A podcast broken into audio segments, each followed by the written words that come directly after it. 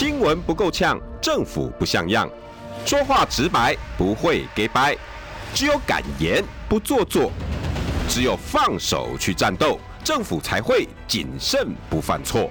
周一到周五晚上六点到七点，罗有志有话直说。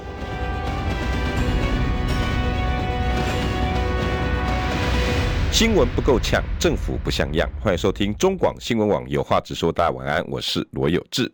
哎哎哎哎呀！超晚我来宾也会来。今天邀请到的是徐宏庭，哈，台北市议员。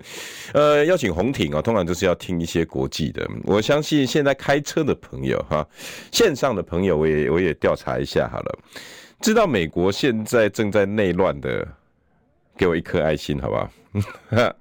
呃，其实也没有现在，呃，嗯，你说内乱嘛？那当然，呃，相关大陆的媒体会刻意把这事情弄得非常非常的大。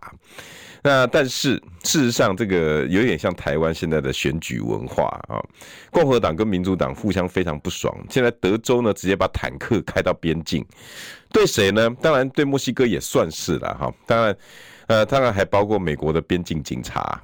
因为因为中央跟地方对于边境要要怎么放移民政策啊僵持不下，结果呢两边差点要开枪了。美国很乱啊，然后但是那大陆媒体就会见缝插针啊，美国快要打起来了，快要内乱了，美国多久没有内战了？好内战内，所以最近你看大陆媒体都是内战的消息哦，就是美国要开打啦，好德州要打中央啦，然后还二十几个州呢互相都都挺啊，大家开始。要干那个开开开干起来了哦，很好笑了哈。待待会问宏庭到底怎么一回事。另外呢，明天的立法院龙头大战呢，那个才是重中之重的有看头哈。明天看来版本应该不会超过那几个，我相信今天大家看媒体的报道，应该大家大概都是那样了哈，大概哈就是不外乎那几个，但是有几个好玩的点哦，有两个点我我最近只要任何国民党的来，我都会问，那那那呃，因为他们比较了解他们里面的这些人嘛，所以我大概会问一下这两个人的状况了哈，一个是傅坤奇。当然有人说，因为傅昆奇要接总召，因为有人那个那个一堆讨厌他的人哦，如上考比啊，傅昆奇来了啦，黑金呐！我说实在的哦，你们真的很了解这些政治人物吗？就是呃，大家常常都是吃瓜群众，你知道？然后每个人呢，听到很多媒体报道，然后对于这个人呢，就有定见了。比如说，大家对徐宏庭的定见是什么？对不对？啊，什么？你大概就会不外乎呃，什么年轻议员？那其实他年纪也不轻了，你知道吗？别这样。然后、啊，然后有什么证券背景啊、金融背景啊，什么类似这个？那你知不知道？哎，你们知不知道他是个那个、那个、那个线线上游戏狂？你知道吗？也是，也是。很多人不知道啊。这这大家对另对对这些政治人物的另外一面，你们并不清楚。傅崐萁是什么样子的人？我们等一下也会要问。下红庭，然后再来哈，呃，金刀锈蚀，全面溃散啊！美国内乱，再等一下，我问一下红庭。嗯，那为什么叫金刀锈蚀？因为这场选举结束之后呢，一定我跟你讲，所有的战争都是这样，几家欢乐几家愁嘛，这一定有赢有输嘛。嗯，那很显然的，金普中在这一次投入的二零二四的大选里头，嗯，他是没有一个东西是赢的。啊，看来总统也是不管他，然后他挺的立委啦，什么几乎都是全军溃，全面溃败了。嗯，那包括今天我觉得比较好笑的一个现象是什么？你知道？嗯，现在立院呢，全部都是金筹筹金部队。嗯，这为什么呢？有吗？傅昆奇总招就不用讲了嘛，哦、对不对？只、嗯、只要我们跑新闻的国民党人都知道，你讲到傅昆奇，然后讲到金溥聪，大家都哦，嗯，今天这个避一下好了，避一下。这个我不用我讲嘛，对不对？是吧？然后再来。嗯，特别总招今天钦定也不算钦定了，就问跟罗志强，哎，我们为了要保保持新那个这更多的战力，我们提名罗志强嗯当副书记长，嗯嗯罗志强跟金溥聪这个还要我再讲吗？嗯，对不对？然后有很多内幕吗？不知道，不知道，我不知道，很好玩啊。对，然后呢，明天选完啊，明天当然还是有很多版本啊，宏庭也可以等一下可以聊一聊啊。那翻翻盘的几率高不高？这一回事。万一明天是是是是韩国瑜当选，嗯，哇，那从院长总招、副书记长，全部都是金不喜欢的人。嗯，哇塞！我看金普聪现在在家里面看到这些新闻，呃呃呃，以他的性格吧，应该是这样吧，对不对？是会不会？宏庭觉得，你敢不？你现在敢不敢讲金老师了？选举的时候，我跟你讲啦，大家噤若寒蝉。嗯，给他干杯戏，坐在我这个位置的哦，只要要讲到金溥聪就 啊，还有那阵真的吗？就国民党我都不敢，因为我都没有来啊，不是？啊，真的假的？没有来，开玩笑。我想我只敢找谁，你知道吗？蔡正元呐，然后谁那个尚志啦，或者谁来，这没在怕金普通的啦。就像我们这一挂人，没在怕金溥聪。我也是啊，哎，真假？我那时候不知道，没有，有有。有稍微冲突过几次啊，这样，嗯，有吗？我怎么没有？你去 Google，你去 Google 一下，你就看得出、看得到了。哦，真的？对对，我错过了什么？就错过蛮多的。对对对，哦，真的，真的在你 Google 一下就知道。你把这两个名字放在一起，Google 就知道。徐宏庭、金溥聪。对对对对对，你 Google 一下就知道。哎呀，我错过。好，先跟先跟大家打招呼嘛。好，对，来，今天邀请到台北市议员徐宏庭。各位听众朋友，大家好，我是台北市议员徐宏庭。对，我那时候真的找不到人可以讲，你知道吗？不会啦，不会。一般人坐在这个位置，要讲到金普中，每个人就哎，我这个今天我们呃呃，因为那时候几乎都他新闻嘛。对了，但是就说好啊，那今天要讨论他的什么？没有，我先我先以他做开头，秀实这样子。对，他金刀算不算锈蚀啊？我我觉得平心而论，就是说我们不带情绪。对啊，我就平心而论，我们做一个很理性的分析，就是说他在打，他想要怎么打这场选战。嗯，那从我在看。当然，因为我没有介入选举的这些部分。当然我，我我在这一年很安静。我在节目上啦，在广播上啦，不管是政论节目上，我其实也喊话喊很多。我觉得这里面有一点点，就是说世代的看事情的角度不一样。比如说，以我的世代来讲，为什么我在选举的后期，我不断的在政论节目上喊话，就是说，我认为我们的广告、我们的文宣要多一点跟年轻人的喊话。然后多一点政策，嗯、多一点就是说年轻人比较 care 的这一部分。嗯、因为我的主张其实很简单，我的主张是这样，就是说，坦白讲，我们在最后选选举最后的几个阶段，你现在有印象的国民党的广告，大部分都是什么？讲民进党贪腐，讲民进党桃花，几乎都是。然后到最后一个广告是准备好了，最后一个那个笑笑话版的准备好了。对，呃，不是，就说《最后大丈夫》第二集啊，就收视收收收视率比较差的那个，就说第二。最后一个广告是告诉你说，我们集合吧，嗯，然后我们可以，我们来做政党轮替。你所以你可以看到，从头到尾，他们他的打法就是告诉你说，民进党是不可靠的，嗯，民进党是贪腐的，民进党是桃花的，嗯，所以请你相信我，嗯。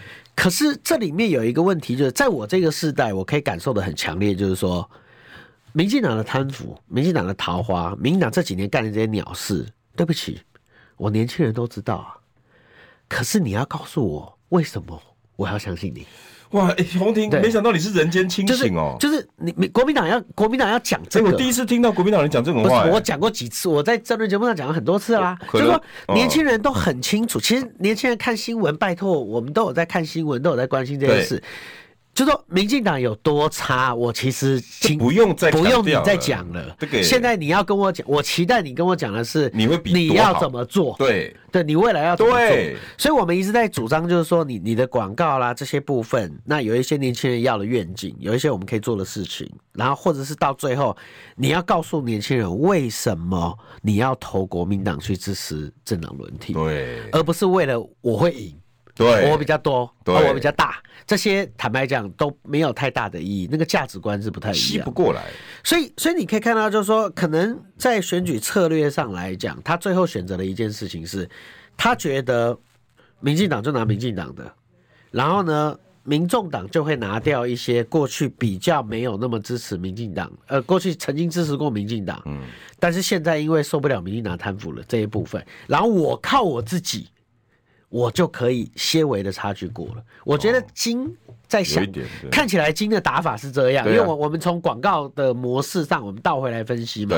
对，他的想法就很简单，就是说极大化基本盘。我先把极大化基本盘，然后我把民进讨厌民进党的全部逼出来。那逼出来以后，你要来我的基本盘，跟你要来，你要到民众党那边去没有关系，因为我可能觉得我够。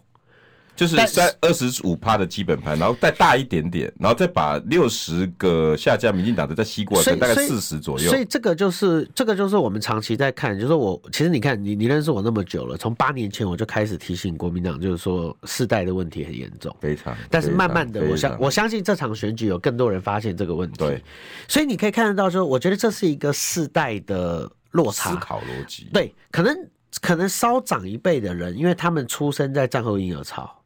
他们过去觉得蓝军，我们五五字头的，或者甚至是四字头，他们觉得蓝军的基本盘够，嗯，所以那这个时候就出现两个状况。其实，在这里我也要特别去跟一些蓝军的支持者喊话，就是说很多蓝军的支持者觉得说，在这场选战里面，怎么可能会输，或怎么可能那么少票？就好比前阵子不是有人借检，有人一直在讲说什么做票啦，或这些然后说马英九那个是这个最后的败选关键，但你认同吗？我我觉得还是一样啦。我回归到最后，当然马英九那个有影响到选票，可是我讲核心问题，其实仍然还是在时代，还有还有最后的战法。对，也就是说，我们我们刚讲的这个部分，就是说把基本盘极大化这件事情，其实跟我刚讲的说多去说服年轻族群的这个事，其实没有冲突啊，不违和啊。只是国民党最后我们很可惜的是，我们我们少了这一块，没有做，我们没有一个我们没有一个很代表性，希望拿到年轻选票的东西。就是会比较辛苦，就是我们老板，呃，对，当然，那少少安大哥他就开始去走这些部分，可是就是说会有，有没有效果？有，我认为我认为有很多效果，但是就是说很可惜的就是来不及，对，因为你就是最后一两个月在干这个事情，所以所以如果听你的七八月开始干这件事情，或者是说。不，就说毕竟啦，毕竟我觉得就是说，整个广告上的宣传还是大的。比如说，你说扎拉哥那些在学校的那些部分，真真的花愿意花时间去看的人还是少的。对呀，所以所以我觉得这里面这里面有一个很大的因素，就是说我们没有产出一些东西，是用那个时代的语言在跟那个时代做沟通。比如说短影音，呃，不管是短影音也好，赵大哥进到校园，甚至说你最后的电视广告也是啊。所以你可以看到最后，你可以让很多年轻人出来拍什么的。对，因为你可以看那个最后的广告的那个端倪，就是大家很清楚的，就是说国民党大团结。因为过去大家在分析。分析金的战法，就是说金的战法就是什么，最后会有一个翻转式的很有气势的东西。对啊，所以这个东西一开始期待感就拉超高的。嗯，可是那你会发现后来有一些东西是比较旧的，音乐是旧的，嗯，模式是旧的，嗯，那这些部分让你让我们感觉到就是说看不起来，看起来你是想要把基本盘盯出来，你是想要把过去那些基本盘盯出来，可是你忽略了人口结构。所以，我还是强调一件事，我我觉得人口结构这件事情是影响我们国家非常重要的东西。嗯，所以我们在分析很多事情的时候，你可以用每每十年的人口结构来分析。比如说，我我举最简单的例子，就是说现在的主流族群，他们出生的时候，现在六七十岁的这个族群，他们那一代同一辈，每一年哦，可能有四十万人。嗯，可是你。可是你看，今年我们今年我们今年出生率掉到十三点五万，十几万，所以就会差，还是比韩国好了。呃，对，但是所以就会差很多，会有很多思维不一样。我我举一个比较简单的例子，我们应该还有点时间吧？很多时间。对，我举一个很明显的例子，我告诉大家说，忽略世代会影响多大。比如说最简单的教改，哦，李远哲那时候提出教改，为什么那个代的长辈们他们要提出教育改革这件事情？联考压力。因为他们的联考压力很大，他们的竞争对手是四十万人，所以他们他们在经历过这一段的时候，他们告诉他，他们就告诉自己说：“我不要让我的下一代继续再承受这么强大的竞争压力了。”所以，我决定要干嘛？广设大学。嗯，但我广设大学的时候，我是不是忽略掉出生率是下降的？嗯，所以我们现在是不是开始面临到大学要退场的事情？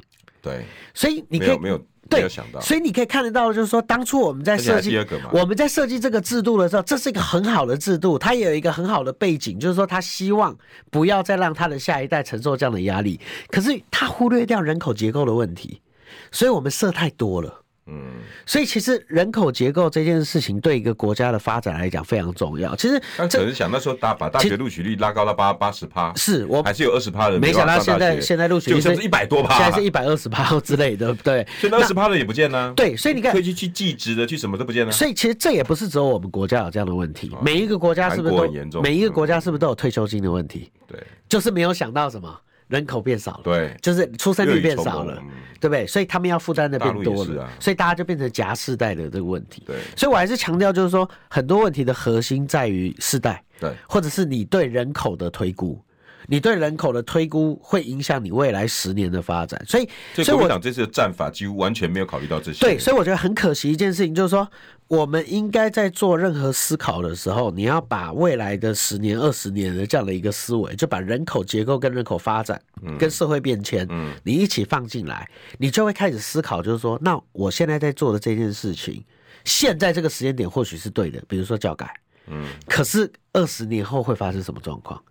那这个时候就会有这样的一个问题，要去考虑。所以，所以我觉得这是每，其实这坦白讲，这这不是蓝绿的问题，这也不是每一个哪一个政党的问题，这是整个国家都要有的问题嘛。所以我们在思考很多政策的时候，我们就会开始思考这些部分，就是说哪些东西，比如说你看，呃，我们稍微扯远一点，像像我像我最近常常在提醒大家，我们要有一个讨论是什么？嗯，比如说，如果有一天自驾车成为主流的时候，嗯。那捷运还会是我们主要的交通工具吗？嗯，就不一定喽。所以，我们现在每盖一条捷运都要十五年以后才会完成嘛。可是，如果我们的自驾车可以赶上这样的速度的时候，哎，那你就会开始思考，就说那十几年后我们把捷运盖出来之后，那可能大家都开始坐自驾车，因为自驾车是点对点嘛。嗯，所以你看，在在民进党提出所谓的前瞻计划的时候，铁道运输中南部因为人口比较少。你你去问这些，呃，这些中南部比较辛苦的这些长辈们，如果对他来讲捷运重要吗？高铁重要吗？不重要，不一定哦。可是连台中这是蓝线，可是如果没有太有感的，但如果未来有点到点的自驾。对他的接驳会不会更好？会啊，那那对他的服务是不是更好？所以，所以我，我就一线式嘛。对，所以其实我们必须要常常注意科技发展跟社会变迁，还有人口结构的这些问题，然后再来去思考我们针对这样子我们要做什么样的公共政策。但是我们政治人物常常赶不上。呃，没有啦，大家常常看当下嘛，因为当下的民众有时候也不一定看得到啊。比如说，你看我最近我最近的感触就很深啊。嗯，对我从我从可能接近我们说。八年前我就开始在讲说，时代很重要，时代很重要，时代很重要。那你现在终于看到，你看现在是不是终于听到国民党说我们要年轻化、年轻化、年轻化？我们终于听到这件事情了嘛？对、啊，这次也没有年轻化成功。哎、欸，不过说到这个，会比较辛苦、啊欸我。我们不是说我要带你走一趟台北市交通吗？哦，对啊，对啊。你看这两天新闻出来，你有看到了哈？大家骂台北市的交通骂爆了。对，会会。我跟你讲，哎、欸，洪庭，真的我们要来一趟。要不要？可以啊，没问题啊，可以啊，我们可以边开边那个、啊。到底发生什么事情？因为台北市的交通还有很多根本性的问题。因为你跟赵怡翔是非常关心交通的，就是我们根本性的问题要要要去解决了。比如说，我举最简单的例子，我最常讲一件事情就是，如果我们要做行人友善这件事情，嗯，可是过去，比如说柯文哲过去一直在讲说行人友善，嗯，可是同一时间柯文哲也在做什么？拆天桥跟封闭地下道，还有画红线。那这个就某种程度上，其他逻辑上是有冲突的嘛？对。如果我们要给大家一个有限的动线的，或者是我们可能仿外国的模式，外国的模式，它的人行道是在什么？是在它是在所谓的这个安全岛的里面的哦。有没有？它会有一部分在，有一部分对，有一部分的安全岛会在外面。嗯，有没有？有一部分的安全岛会在外面，然后它是就是仁爱路中间的那个，对对对，类似那个，呃，不是不太像那个，是像是这样子的一个人行道，比如说它人行道人行道在中间，但是外面还会突出一个安全岛，那个最后的那个安全岛，哦哦、最后的那个安全岛才是交通号志。哦，那所以人是被包覆在车的动线的里面的，对，那不是你转弯什么都不会对，不会只是在不是只是在外面，对我们很少做这个。那这些逻辑就是大家要去思考，如果我们要往这个方向走的时候，我们这样子做，那才不会有出现什么。我们现在车子一直为了，比如说要右转，有没有？那可能真的是为了礼让行人。其实台北市最近的交通有很大一部分是很麻烦，是为礼让行人的非常。的脚就是有一点，大家为了要等啊，大家为了要等，你想想看，有有有有很多的有很多的巷道有没有转不出一一个红绿灯转不出一两台了，那这个就会很辛苦，你知道？所以这这一段就是要做动态调整。那我早上上班哈，我都是从中华路，你有没有印象？好，中华路塔城直接过去，然后接南京西路，对，然后不是会经过迪化街吗？对。对，我那边乱成一团。对，因为那边一堆的行人，因为现在在办年货，越小的巷道反而越辛苦。对，因为你现在办年货，然后因为他又怕被开单，他又怕被检举。第一，一堆人办年货呢，停在旁边，那个就算了。我觉得台北市政府为什么你不不开单？真正开单的该做的你不做，那个地方这么乱你不做，因为你怕影响被民怨被骂死。没有，我们现在比如说像我的松江南京站，嗯，我的办公室在那边。对，松江南京站晚上十一点五分，我跟你讲，我还被人家开单，那个就有点就超出不是执法原则。我你知道为什么？我开出停车场，突然电话来了，那我想说啊，我我不要做错误示范。然后我一看十一点五分，应该不太有什么那个，我就停在旁边，对，红线。离离捷运站口大概两呃一百多公尺，红线，我想说应该不会影响到任何人。电话接起来，对，他讲不到几句话哦，那警察在旁边都扣扣扣。我说，哎，请对对不起，请问一下怎么了？我还跟我的股东说，哎，对不起，你等一下，你请问怎么了吗？啊，你现在停红线呢？我说大哥，他应该是劝导为主，没有开单了，直接开单。我说大哥，他应该我现在晚上十一点多了，没有影响到任何人，而且我是为了接电话。你看我现在正在讲电话，这个是我们的抱歉，行到驾照拿出来。我说不是。我我可以跟你讨论一下，讨论，那你打个电话干嘛？我说好，那 那个股呃那个那个我的股东我跟他 说，哎，拍的我晚点打给你。我希望好好跟大家讲，这个就是我们在讨论就是执法的比例原则。然后各位，你去看下午整个下午一点的时候，十二点一点，然后因为洽公多，因为松江捷运站那边公司多嘛。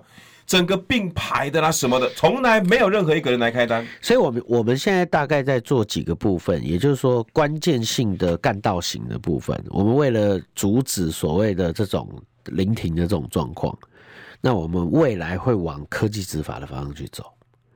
也就是，我们就回归到日本的模式啊。日本的模式其实很简单，就是说我真的完有些关键的点，关键的交通节点。我就是不要我，我就没办法给大家什么。我要我要先讲，我就没给你不给大家 buffer。某一些地方我可以接受科技执法，就是关键的节点而已。我对科欧科技执法，我跟欧洲的态度比较像。嗯，我我们的人权有没有放在你的第一位？你不要告诉我你有没有先放在，你再跟我讨论要不要科技执法。有啦，我跟你讲，最早原本要。这个人权的故事，其实我可以跟大家讲，就是等一下广告会回来，要不要？好啊，好啊。因为我我说实在的，交通哦，我真的，我从我们上次这有很多东西可以聊了。对，哎，我们来拍一系列的那个影片，也可以啊，凸显这个问题啊。因为这两天新闻真的骂爆了，尤其主要主要是因为办年货。因为我当议员砍的，这算第三高还是第四高的预算？哎，广告就是。想健康怎么这么难？想要健康一点都不难哦！现在就打开 YouTube，搜寻“爱健康”，看到红色的“爱健康”就是我们的频道哦。马上按下订阅，并且打开小铃铛，就能医疗保健资讯一把抓。想要健康生活，真的一点都不难，还等什么呢？爱健康的你，现在就打开 YouTube 订阅“爱健康”。新闻不够呛，政府不像样，最直白的声音，请收听。罗有志有话直说，好，欢迎回到有话直说。因为大家对于那种交通的哈，那种那种痛哦，是真的是很对啊，很烦呐，真的真的。我我觉得也，你说完全不怪。蒋万安，那那要那你要要我怪谁？对，那你要把之前的前朝后朝的全部拿来算，那那你就不要当台北市长嘛。嗯，所以现在一定要盖瓜承受。对，最近我真的只能跟我跟现在跟因为中广，我们现在车播是非常多的一个电一个电台。对，我想请问现在正在开车的各位计程车大哥、公还有拖拉苦的，正在正在台北市开塞车的，你告诉我，台北市交通好不好？我们会，你们可以扣扣扣扣扣进来我们的 YouTube 来帮我反馈。对对啊，可以啊。特别邀请到的是台北市议员徐荣庭。对，因为我我当交通委员会的召集人还蛮多届了，所以就有一些重要的车流的重要的路口这些部分，我们会慢慢开始一个一个用个案的方式去处理。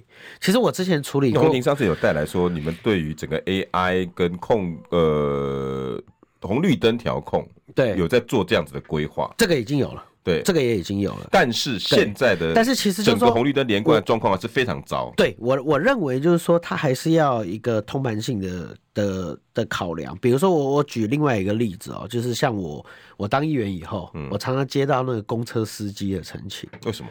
我跟你讲，记点制度其实公车司机最辛苦了。比如说我们现在在讲右右转这件事情啊，第一他要礼让行人，对啊。第二他的车很大又很长，对，所以他有时候在转过去的过程中转的太慢。那他有可能转的时候就就卡住红灯了，就变灯了。那有些其实有一些民众有时候还是会去检举。那坦白讲，过去我们大家讲恶法亦法嘛，就实务上来讲，他还是违法了。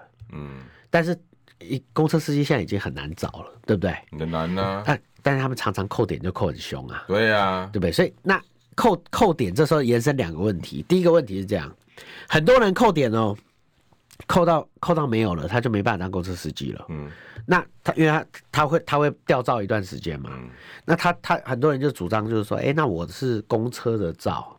对不对？大型货车的照被吊了，嗯、可是我小客车的照应该还留着啊。嗯、那当初是没有的。那这个是我后来找洪孟凯委员啊，我们几个交通委员会的那个，我们透过这个跟中央反映，大家一起来做视线嘛。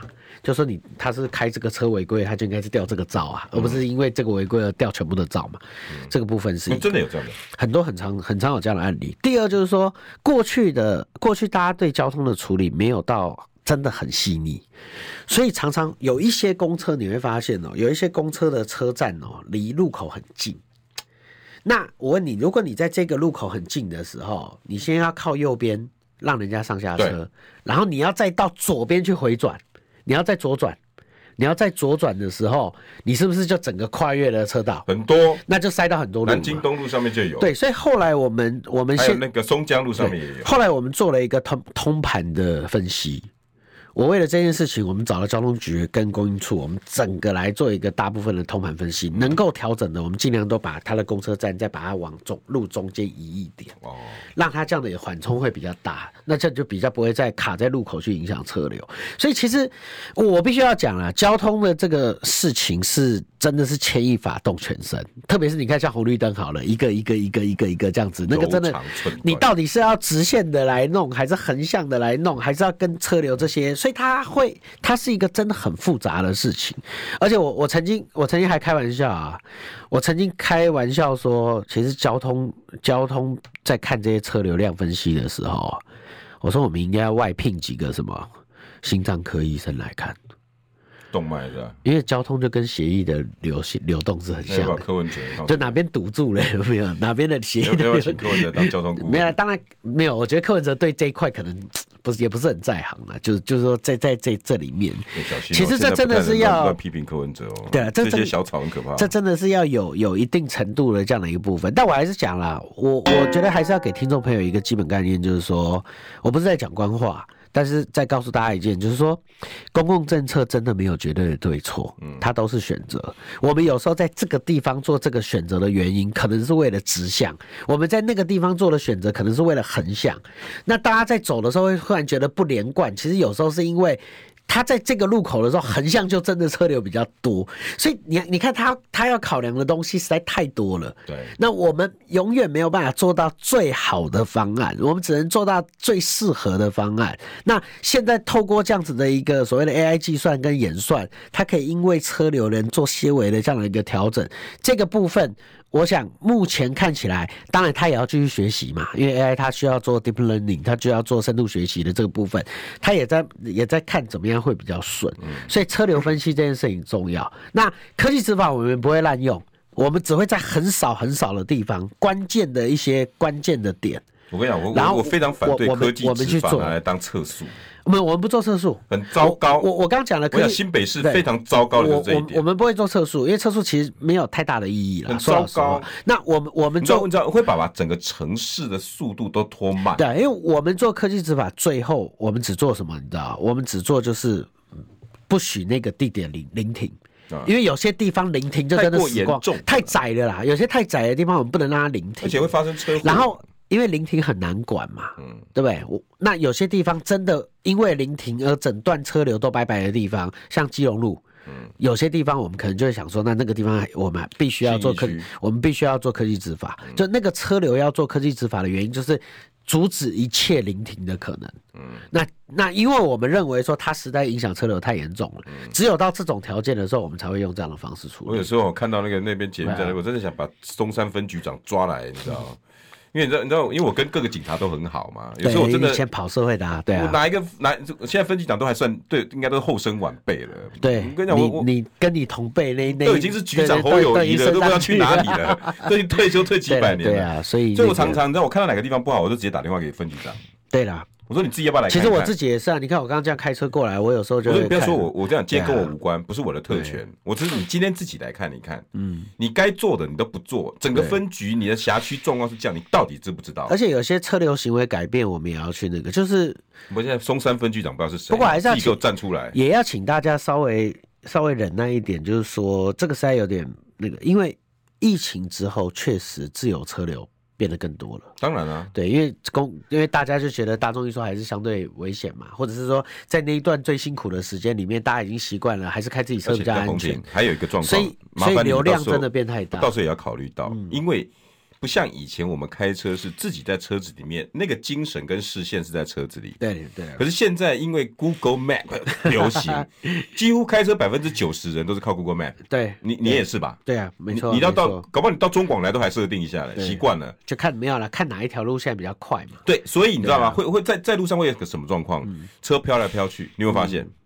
以以前的车子，因为他以前是没选择的，对，你就会自己。以前你怎么想，就是只有这个这个 solution 了。你现在可以看作，哎，我现在来这里有四个方案，你会发现你前面的车场飘来飘去。对，所以这个也就是说。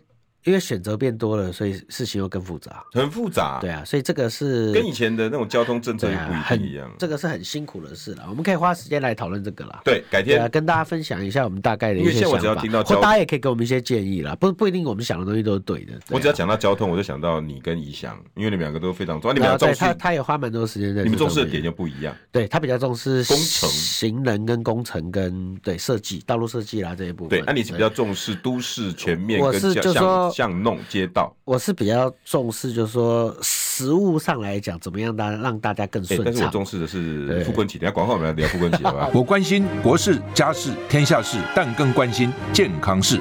我是赵少康，推荐每天中午十二点在中广流行网、新闻网联播的《听医生的话》。我们邀请到的都是国内数一数二的医疗权威，给你一个小时满满的医疗资讯，让你健康一把抓。除了收听以外，还要到 YouTube 频道上订阅 I Care 爱健康，按赞、订阅、开启小铃铛，爱健康三支箭，一件不能少。新闻不够呛，政府不像样，最直白的声音，请收听罗有志有话直说。好，欢迎回到有话直说，今天邀请到是台北市议员徐宏庭，嗯、来跟大家问个好一下。各位听众朋友，大家好。诶、欸。我我昨天问，今天问，我每天都要问，我明天也要问李李李桂敏了。嗯，然后后天我也想问一下郑源郑源哥，傅坤奇到底是什么样的一个人？因为我说实在，我我我我跑新闻的过程里面哈，跟他接触没有非常深，嗯，但是因为很多朋友都跟他很好，嗯，所以那两面评价，你知道吗？那我如果站在媒体的部分，红婷，我告告诉你，就是我我我我对他的印象是非常慷慨，嗯，因为他每到年年年。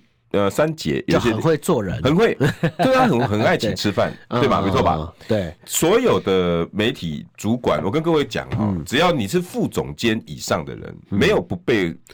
傅坤奇请过吃饭的，嗯，而且他请你吃饭一定是非常的隆重，嗯嗯嗯，不管吃的、餐厅的安排，把你载回去什么，我他关键他服务真的是非常周到，他就是一个大老板，你知道吗？他把所有的点都都弄得非常非常好。我我我跑新闻二十几年哦，只有两个人会让我称赞，对，吃他的饭我是愉悦而轻松的，一个傅坤奇，嗯，另外一个苏贞昌，哦，苏贞昌也是，哇，那个你你，我以为你有多一个是王院长哎。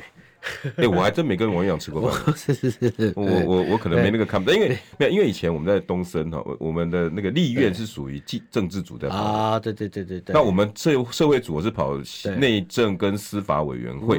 那以前因为傅昆萁他有在，好像是司法委员会待过嘛。对。那我我跟这些委员就会比较熟一点。那比如说苏贞昌，对。那因为我跑台北县，嗯。但是王王金平我真没吃，没跟他吃过饭。嗯。那至少我我在我的名单里面，这两位跟他吃饭是亲是非常愉悦的。嗯。可是。现在怎么傅昆奇的形象会这么差？孰令自知？但对我的感觉就是，但是我我又要讲体感温度跟实际党内的感受好像又不一样。这个整个党内对傅昆萁这个人是，其实，在某一些立委的感受里面是喜欢的哦。嗯。因为他不管在选举的时候，常常私底下的帮忙、慷慨、小物的捐赠，甚至他有时候会把你叫来说干嘛追啦，嗯，我我姓九里啦，哦，可以这样哦，没有啊，不会，他意思不是他自己，对，他可能会介绍，比如说你现在选说大安文山，他就会讲说，哎，啊大安我都是头给我写出来，我我我我给你介绍啊，我这领情你先看，我给你先等于用选举重要，他就介绍给你，嗯，你可能就解了燃眉之急，对，类似这样，嗯。傅昆萁现在要接总招，这个人这么可怕吗？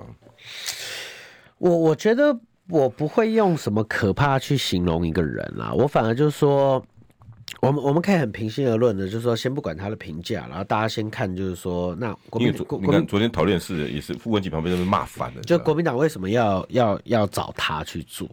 我觉得傅昆萁。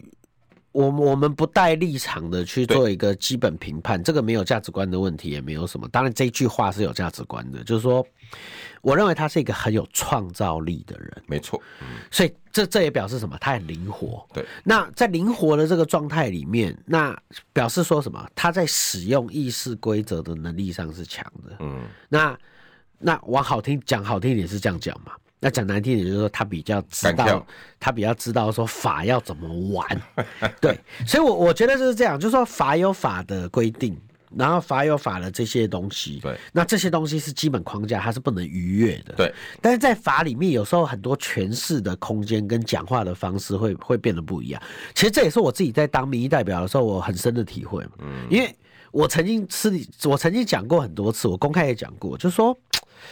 对我来讲，我觉得民意代表，民意代表的存在，其实某种程度上它是反映民意的。那他是在处理一些很多选民服务的问题。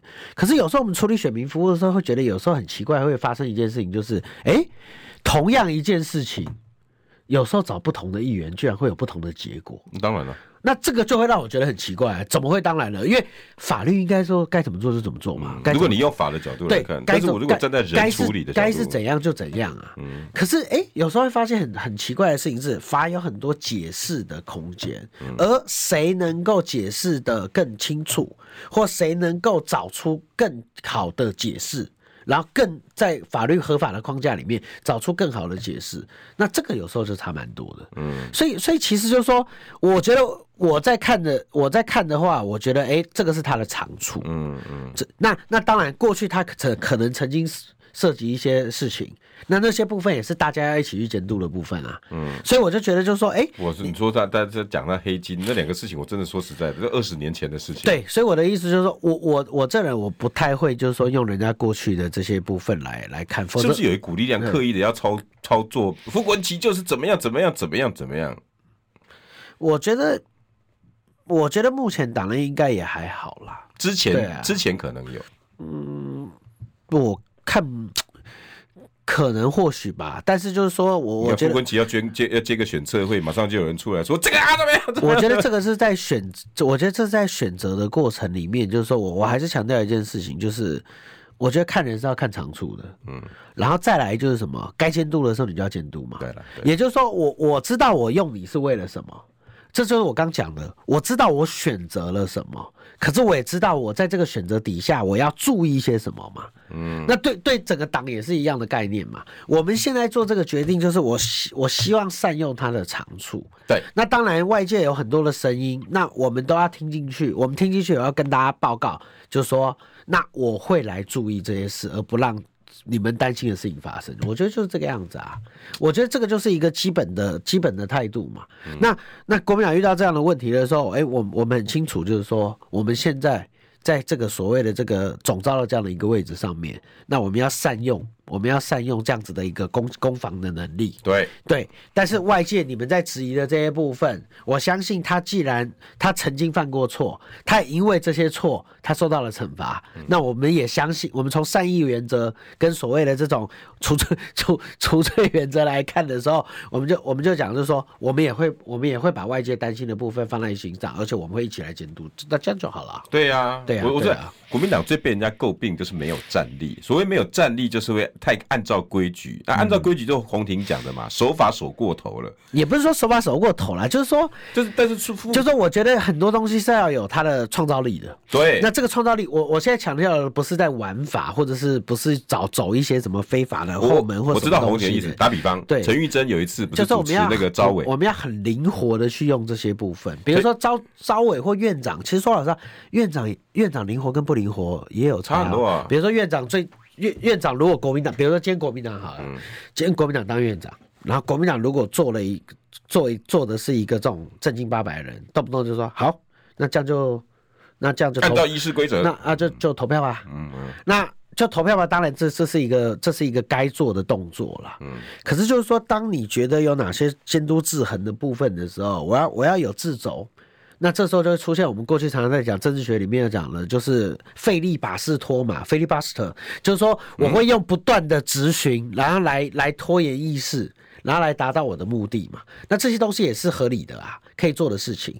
所以。过去费利巴士托还有这个东西，叫 filibuster 嘛，就过去 美国曾经有那种要投票的哦，然后你会发现，这不常常有说什么一个议员讲一个多讲一两个小时，有没有？甚至拿那个故事书来念。那是在跟我们以以前很多以前很多没有很多这样的广告，那他为什么要这样做？因为他不希望这个案子通过，那他也有他的理由，那他希望议会来尊重他。那这个时候主席就很重要，嗯，对，所以你在很多关键的时候，那议事的处理就非常非常重要。比如说，我们过去确实有很多议事处理不好的记录，这个蔡正元其实讲过很多次。其实蔡正元很清楚这些东西怎么做，比如他也是一个很灵，因为他一直觉得说福茂有些东西其实不应该被。被人家弄成这样，对，所以他他就会觉得说，在这个地方其实那个议事规则要做，这个议事规则也要做，那这里都做了，你今天就不会被人家骂说什么三分钟啊什么东西的，就就是这样嘛，对啊。就说到美国啦，那今天最后剩下不到十分钟，还是要讲这件事情。嗯欸，台湾都没有在报道，我我说实在应该讲说，这个热度都一直都没有起来 啊，是，对，我不知道你有没有发现，台湾你几乎。你 Google 新闻大概不到二十条，对，差不多吧？没错，没错。但是你知道吗？世界各国，你去看各个平台，从半岛啦、大陆的今日头条啦，甚至他们的媒体报道，我想世界各国是报道这件事情报道到炸掉了，你知道吗？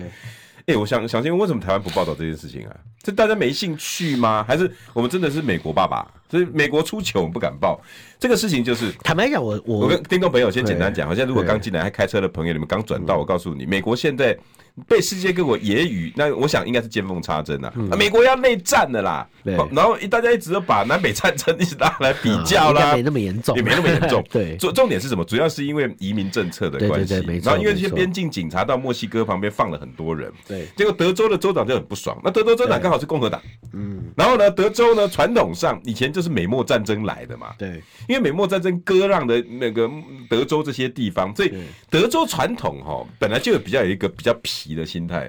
你每送我都在独立，我跟你讲，这是有点像我们苗栗国了，就是那个就是就是德州很旱的，很旱的，德州很旱的。那这一次呢，因为放的太多了，移民政策有点不太爽，嗯，结果呢，州长直接把坦克车开到边境去，不是要防墨西哥人哦，是要防这些边境警察哦。我操，这到底怎么回事？我我觉得。我觉得第一就是说，确实台湾对于所谓国际的新闻上的关注度是低的，很低耶。比如说我我我举过一个例子嘛，其实很少人知道啊，很少人知道说那个最近打人的那个超牌啊啊，跟他的太太是我同学。哦哦，真的？对。那我他在苏什么的？苏菲啊。对。那我就常常讲，就是说，你看，是是这高中日日本地震哦，日本地震它其实影响了很多事情。对。但是日本地震的新闻跟超派打人的新闻，台湾哪一个报的比较多？那个那个比例上是多少？哦，甚至就是说，好，你说同一时间有德州的问题嘛？对啊。那跟超派打的事情哪一个多？更 不用讲这个，这个多很多，都几百倍。更不用讲。所以我我觉得这个也是。我还是讲了，阅听者他我们也要负一点一点责任，就是说这些东西如果没人看，那他自然他收视率就低嘛。那收视率高的东西自然就会取代收视率的东西，这就是市场机制跟我们讲的叫团体极化。更傻的是还，还对啊，所以所以我觉得在在谈德州这件事情的时候，其实我在十二月的时候我也去了一趟美国，对啊，那。其实就，然后在了解这些事情的时候，刚好在跟当地的朋友在聊，那一些当地的教授啦、智库啦这些，你要知道美国的 system，美国是联邦制，嗯，但是它其实很多时候是州在决定很多事情，对不对？所以它有联邦政府，对，它有州政府，对，它州政府底下还有郡，它有 county，county 完才是 city，哦，所以比如说我举一个最最简单的例子，像很少人知道 L A，L A，L A 有一个 city 叫 San Gabriel。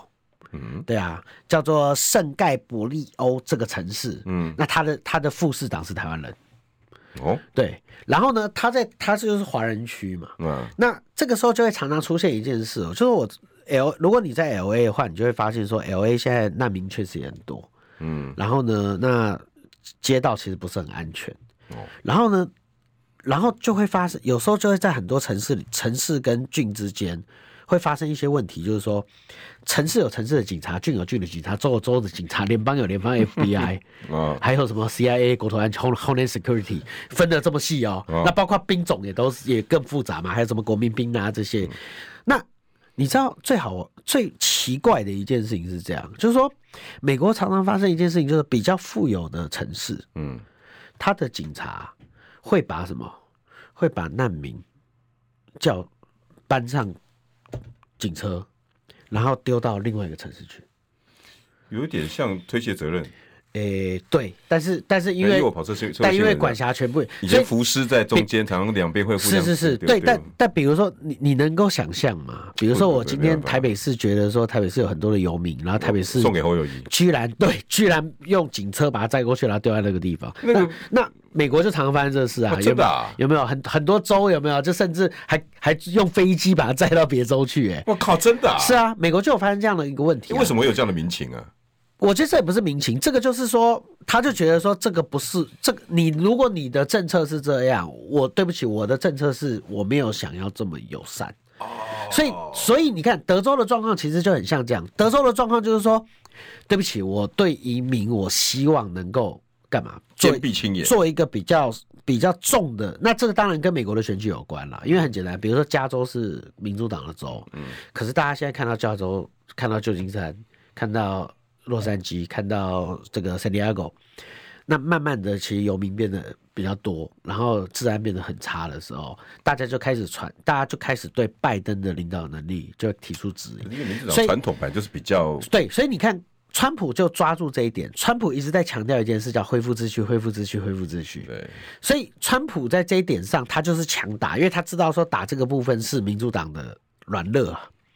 所以你看，德州为就太左了，然后造成整个。所以德州在这个地方，他就会说：“那对你们，你们中央现在啊，整个康大家整个国家的移民政策是友善的，可是现在很多事情是我要处理啊。对，那我真的没有办法处理的时候，我希望在这个部分上面，我要比较严，我要我要严格一点。对，那这个时候就出现冲突了。”对吧？这个时候就出现冲突了，所以我们现在讲的就是说，你说内乱内战，当然不至于到内战啊。可是为什么就是说，所谓的我州政府要去处理所谓的边境警察这些部分，就是因为就觉得说我要管啊，我要管，就是说对不起，你现在放移民放的真的是就是几乎不设防嘛？你去看，几百万，你去看很多 YouTube，你去看很多 YouTube，就真的车子载下来，然后就真的啊，就走过去就过去了。我这几天一直在找这些画面来看。对啊，那。那听说一年放两百多万进来，是啊，所以所以德州怎么受得了？那这个问题就就很严重啦。嗯、那那德州就说，那我德州州长好像又是政治明星，是不是？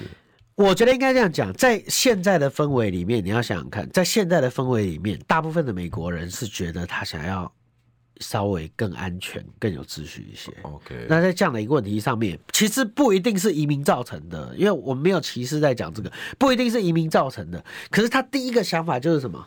他第一个想法就是说，我自己的事情都已经做不完了，我还要什么？我还要来处理这些事情的时候，这种气氛在美国很严重，当然很严，超级严重的。他、哦、真的、啊那，那他希望你把什么水龙头关起来嘛？就是说我我先把我的事情处理好，再再去做外面。所以你看那个时候，美国美国其实川普为什么那时候当选？他讲 American First。对。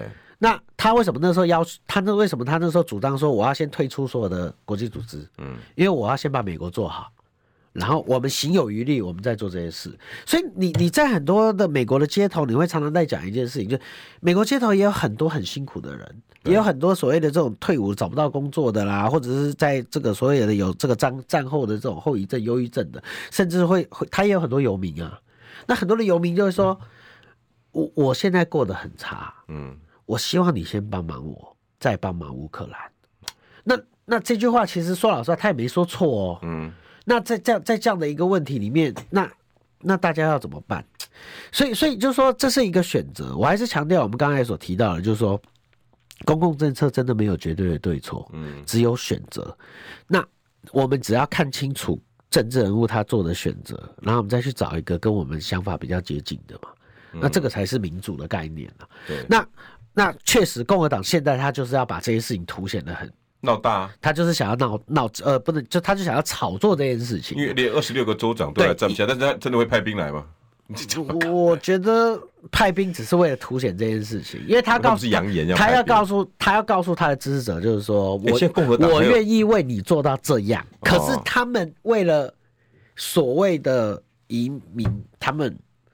那这个就是二分简单的二分法嘛，啊、就是说我想要除，我想要民粹政治、啊，我想要让国家变得更有秩序。可是你看谁在让谁在想要让国家更有秩序，然后谁在用国家的机器，然后让这个世界让这个社会更没秩序。我觉得他只是他要凸显的是这个。我还记得洪婷在里、啊、在今天跟他跟他跟他约的时候，他跟我讲，美国还真民粹。你以为只有台湾民粹？超级要，我后来才发现。比台湾民粹多了啦，比台湾民粹多了。你看他吵架跟小孩子一样。我我我我们来约交通，要不要？可以啊，没问题啊，没问题啊，好不好？可以啊。